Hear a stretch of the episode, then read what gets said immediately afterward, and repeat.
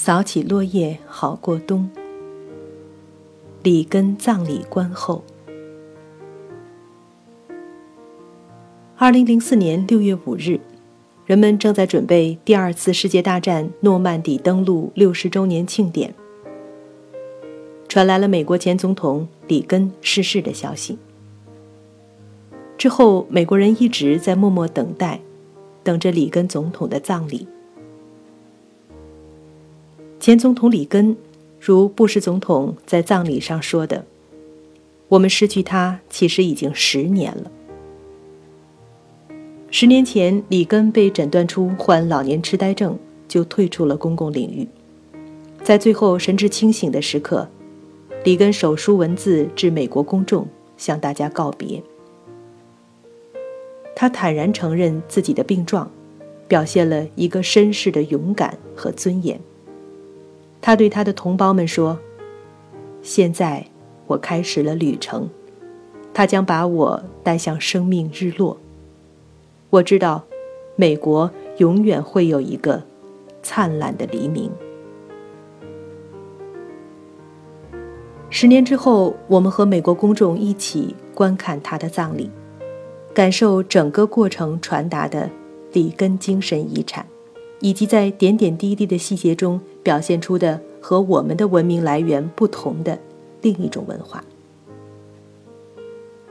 这是一个前总统的大型葬礼，电视报道整个仪式过程。里根葬礼在华盛顿开始，先是把棺木从白宫运送到国会大厦，让公众有机会前往告别。一英里半的路程中。运送棺木的是马车，这个传统始于林肯时代。林肯的整个总统任期领导了一场南北战争，战争刚结束就被暗杀，人们把他看作一个死于疆场的士兵，于是开创了以马拉炮车运送总统棺木的先例。这个做法再次使用，是在肯尼迪总统被暗杀之后，他的夫人杰奎琳·肯尼迪。要求找出林肯葬礼的全部细节，并以同样方式安葬他。也许被枪杀在任上的肯尼迪，使杰奎琳感觉她的丈夫和林肯一样，也是一个战死的士兵。从此，这成为美国最隆重的总统安葬仪式之一，由此也开创了一个传统：安葬总统的仪式细节。是依照第一夫人的意愿安排，而不是政府做主。他是总统，更是一个妻子的丈夫。电视上看到成千上万的民众，有的通宵站在队伍中，等待进入国会大厅向里根告别；有的站在灵车经过的大街或高速公路旁，迎送灵车。在灵车开过时。没有人失声痛哭，人们只是保持静默。一些人挥舞着小小的国旗，一些人行军礼，一些人鼓掌，一些人向南希挥手致意。我们很习惯瞻仰仪容的说法，但里根的棺木始终是完全闭合的，上面盖着国旗。人们在棺木前站一站。有时画个十字，亲人和亲近的朋友会走近，抚摸棺木上的国旗，作为和里根告别。南希出现时，身边照护她的不是一个搀扶她的女护士，而总是一个身材高大、举止得体的中年军人，很绅士、很自然地伸出自己弯曲的右臂，让里根夫人一直挽着他。这也是和我们东方人。不同的文化习惯，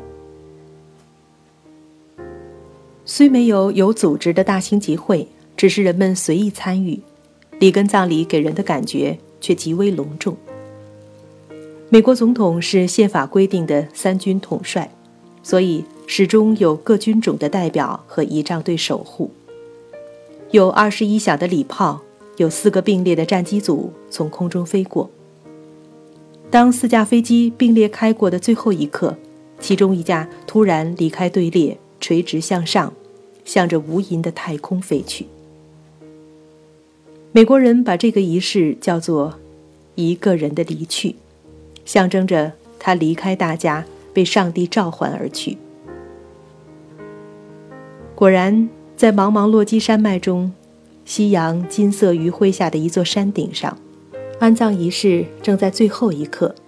抬手棺木的军人一起托起棺木上的国旗。此时，四架战机呼啸而来。突然，其中一架指天离去。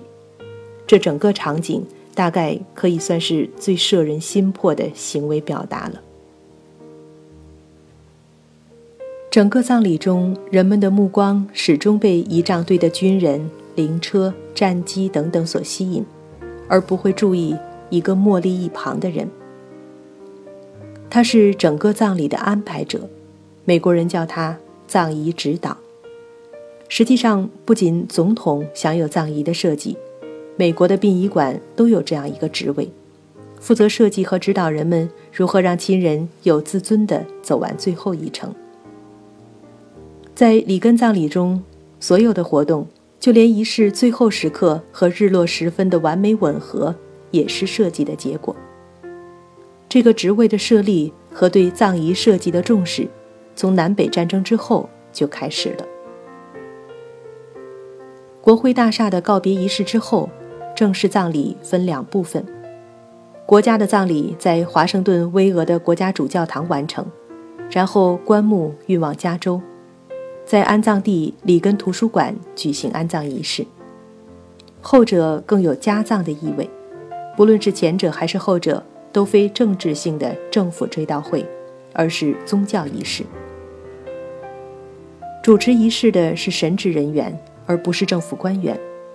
此中的意味是：当你的时刻来临，不论是谁，肉体来自泥土，归于泥土。